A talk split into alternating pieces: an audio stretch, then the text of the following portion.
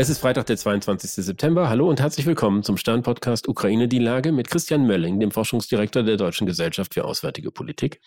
Ich bin Stefan Schmitz vom Stern. Guten Morgen, Herr Mölling. Guten Morgen, Herr Schmitz. Man kann ja den Eindruck haben, dass sich die Ukraine in dieser Woche vor allen Dingen mit ihren Freunden auseinandergesetzt hat und weniger mit ihren Feinden. Vor allem ging es da um die Polen. Die haben früh und entschlossen den Nachbarn unterstützt und senden jetzt unter dem Druck des Wahlkampfs ganz andere Signale. Wie bewerten Sie das? Also ich finde schon, wenn man sich die Rede von Zelensky in Washington vor der Vollversammlung angehört hat, dass er sehr klare Sprache gefunden hat, die auch ich sag mal, beispielgebend oder zitierfähig ist für, äh, für, für uns hier im Westen und für eine für die Weiterführung der, der Unterstützung. Er hat ja auch nochmal sehr klar gemacht, ähm, dass man Putin nicht vertrauen kann, äh, wenn man an das Beispiel mit Prigoshin denkt, dass er gesagt hat, naja, also ne, Prigoshin hat möglicherweise auch Putin vertraut, äh, er ist abgestürzt, so mag uns das allen passieren. Aber in der Tat ist das eine sehr ruppige und äh, bewegte Woche äh, für Zelensky. Ähm, das kann man nicht anders sagen. Und dass man sich jetzt mit den, mit den Polen, ich will gar nicht sagen überworfen hat, ich glaube, es ist zu viel. Ich glaube, es zeigt einfach, dass auf der einen Seite die Grundspannung enorm hoch ist bei allen Beteiligten. Das gilt auch für die Russen, sicherlich auch für die Amerikaner, weil mehr und mehr viele Dinge auf dem Spiel stehen. Und dass man dann möglicherweise Dinge macht, die ich will nicht sagen Fehler sind, aber die echt dann auch suboptimal sind. Aber das betrifft dann auch alle Seiten, insbesondere Polen als auch die Ukraine. Nun hat ja Zelensky vor der UNO den äh, Unterstützern seines Landes, den Mitgliedern der Europäischen Union, die Waffen liefern, die Flüchtlinge aufnehmen, die Geld geben, äh, vorgeworfen, sie täuschten die Solidarität nur vor und würden in Wirklichkeit das Geschäft Russlands betreiben im Zusammenhang mit diesem Streit um die Getreidelieferung. Das ist ja eine Rede, die hat vorher jemand aufgeschrieben. Wie kann denn sowas passieren? Ich fand es ein, äh, taktisch ein, einen solchen Fehltritt, dass ich dran gezweifelt habe, ob der Mann noch so gut ist, wie ich immer dachte. Naja, also jetzt sozusagen aus, aus einem Einzelfall in, in die Gesamtperspektive reinzugehen und zu sagen, ist ja nicht insgesamt so, ich glaube, das ist ein bisschen Kind mit dem Bade ausgießen. Ne?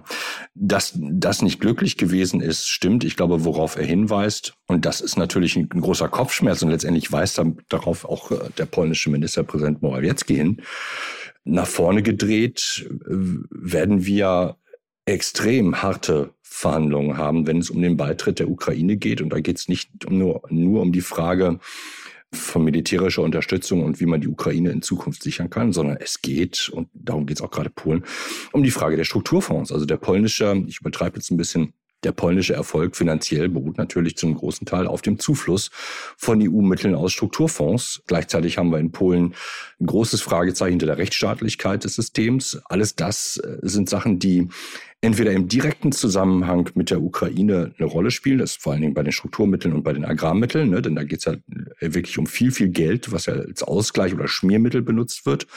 Und gleichzeitig die große Frage, wie viel Kompromissbereitschaft kann die Europäische Union bei Rechtsstaatlichkeit zulassen?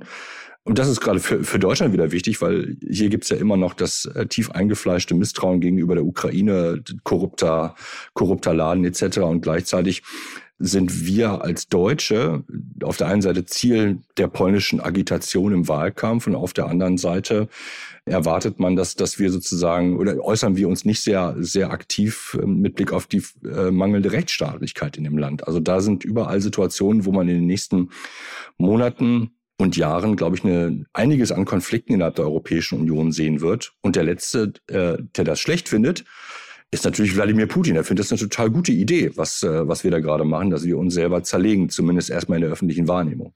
Naja, es ist ja nicht nur öffentliche Wahrnehmung. Also die Ukraine hat ja zum Beispiel äh, Polen, Ungarn und die Slowakei vor der WTO verklagt, vor der Welthandelsorganisation, wegen der Getreidelieferungen. Auch das ist so ein Punkt, wo man denkt, das sind doch eigentlich Verbündete, die eng zusammenarbeiten. Äh, dass es da Gesprächsbedarf gibt, kann ja jeder verstehen. Und ich würde auch nicht, also dass da deutliche Worte gesprochen werden, verstehe ich auch. Aber dass man jetzt auf dem Wege der Klage sozusagen die Beziehungen regelt, äh, finde ich schon ausgesprochen überraschend. Und als Zeichen dafür, dass sich da auch im Verhältnis zwischen den Unterstützern der Ukraine und der Ukraine selbst selbst irgendwie was verändert. Nee, so weit würde ich nicht gehen. Ich glaube, Mojawetzki ist ja auch klar gewesen, äh, dass die militärische Unterstützung der Ukraine anhält. Aber es gibt ganz klar unterschiedliche Interessen oder es gibt einen Bereich, äh, wo Polen sehr kompromissunfähig ist, eben bei der Frage der Agrar- und Strukturunterstützung, die es erhält. Und bei der Erweiterung der, der Europäischen Union auf die Ukraine wird das auf einmal ein riesiges Thema dass ähm, man wahrscheinlich einen großen Teil oder wenn nicht sogar alles dieser Mittel aufgeben muss. Und ich glaube, man sieht hier ganz klar, dass diese Idee der, der Solidarität oder der, wir sind doch Alliierte, dass das nicht dazu führt, dass alle Unterschiede einfach übergekleistert werden und man sagt, na ja, das, deswegen müssen wir alles akzeptieren, was die anderen machen.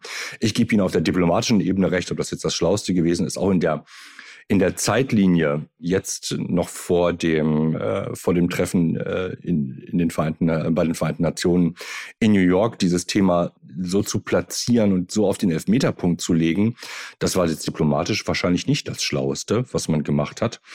Gleichzeitig muss man auch sagen, wenn Sie sich sozusagen die Solidarität unter den Europäern angucken, was die Unterstützung der Ukraine angeht, da geht das auch ständig, dass man sich ins Auge piekst. Ne? Also bei der ganzen Frage der ähm, Aufbau von Unterstützungshubs ähm, für die militärische Wartung, da hat sich keiner irgendwie solidarisch gezeigt. Da hat jeder versucht, an, an der Seite nochmal sein kleines Nebengeschäft zu machen und zu versuchen, in das allgemeine Solidaritätsgedrömel äh, nochmal seinen privaten Punkt reinzumachen und einen Vorteil daraus zu schöpfen. Also zu glauben, dass nationale Interessen auf einmal ausgeknipst werden wegen dieses Krieges, das stimmt nicht. Die Mischung verändert sich. Ähm, ich glaube, alle sehen das Problem der europäischen Sicherheitsordnung weiterhin. Sie können aber trotzdem immer noch versuchen, ähm, hier und da sozusagen kleine Trittbrettfahrerei zu machen und zu gucken, ob sie sich doch noch ein bisschen nationales Interesse durch, äh, durchziehen, weil es bleibt ja dabei, dass es viele parallele Spiele sind, die gespielt werden innerhalb der Europäischen Union, innerhalb der NATO und mit den anderen Europäern. Das kann man nicht auf einmal wegknipsen. Zelensky ist ja dann von New York aus, wo, der, wo er bei der UNO war, nach Washington weitergereist und hat dort nicht nur Joe Biden getroffen, sondern auch irgendwie führende Vertreter des Kongresses, hat sich äh, in alle Richtungen bedankt, war sehr konziliant und auf äh, Kooperation bedacht. Man hatte fast den Eindruck, er hat schon irgendwie Konsequenzen aus seinem umstrittenen Auftritt in New York gezogen. Hat er denn am Ende Erfolg damit gehabt? Ne, das wissen wir noch nicht. Also die, die Absage für die Raketen, die die Ukraine seit langem haben will, die ist ja vorher schon gekommen, damit er äh, nicht erst noch in die unangenehme Situation kommt, äh, nachzufragen und dann persönlich ein Nein einzustreichen.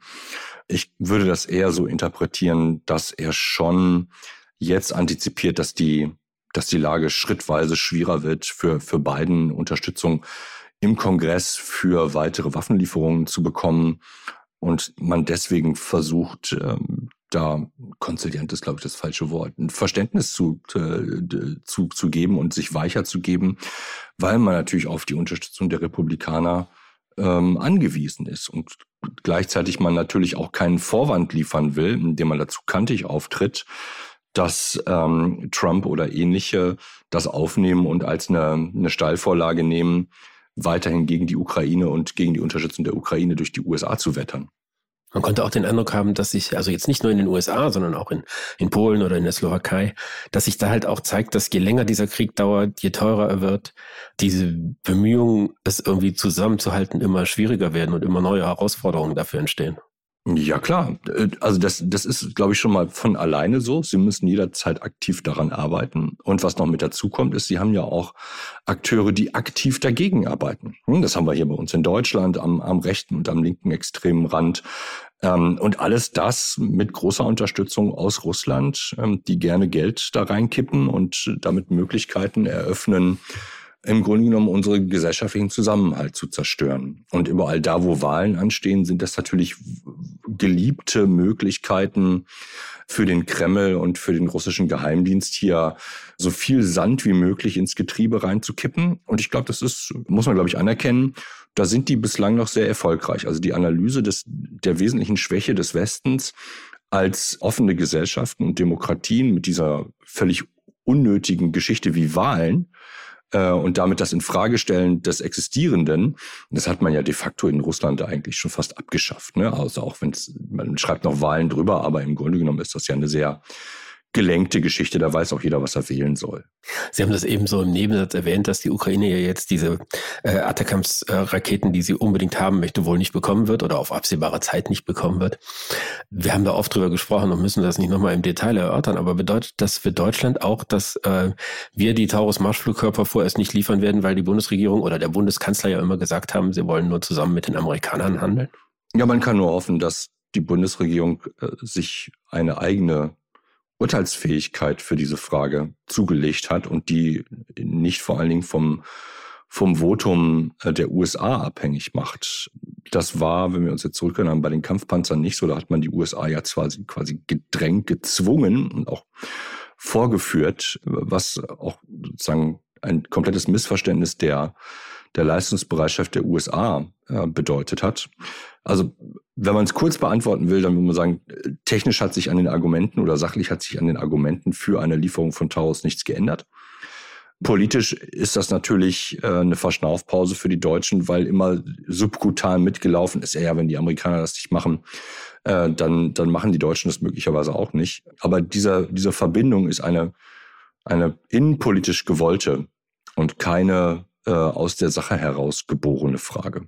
Und ich glaube, die, man muss noch mal zu dem Punkt zurückkommen, die Erfolge, die jetzt da sind und die auch immer mehr werden in der Ukraine, haben eben nicht nur was damit zu tun, dass wir Systeme für den Kampf an der Front geliefert haben, sondern weil es gelungen ist, mit der Lieferung von Scalp und Storm Shadow Raketen die russische Logistik auszutrocknen. Das ist ein, ein, ein wesentliches Ding und die, die Nachhaltigkeit dieses Erfolges. Denn die Russen werden ja die Logistik wiederherstellen. Die sitzen nicht da und sagen, ah, schade, jetzt haben wir hier verloren. Im Gegenteil, man wird alles, dass das wieder aufgebaut wird, wird man wieder zerstören müssen.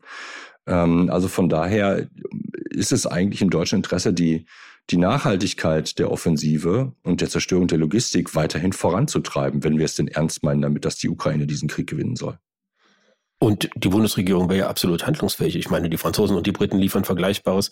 Die Amerikaner haben irgendwie zumindest signalisiert, dass sie nichts dagegen haben, wenn die Deutschen liefern. Also es wäre eigentlich eine souveräne Entscheidung der Bundesregierung. Genau, es wäre eine souveräne Entscheidung. ich glaube, der, der Punkt ist, dass wir zurzeit einfach überhaupt nicht entscheiden. Jetzt kann man sich überlegen, ob das eigentlich unsouverän ist, was man da macht.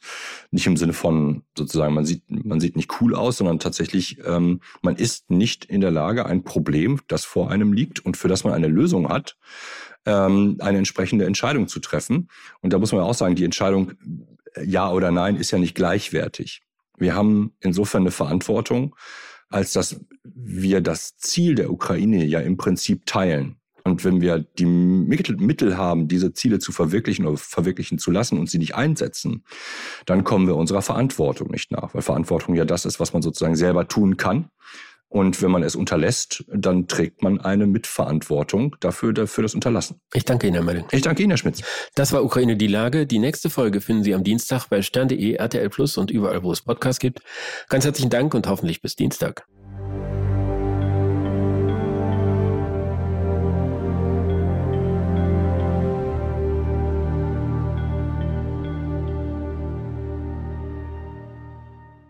Dieser Podcast ist eine Produktion der Audio Alliance.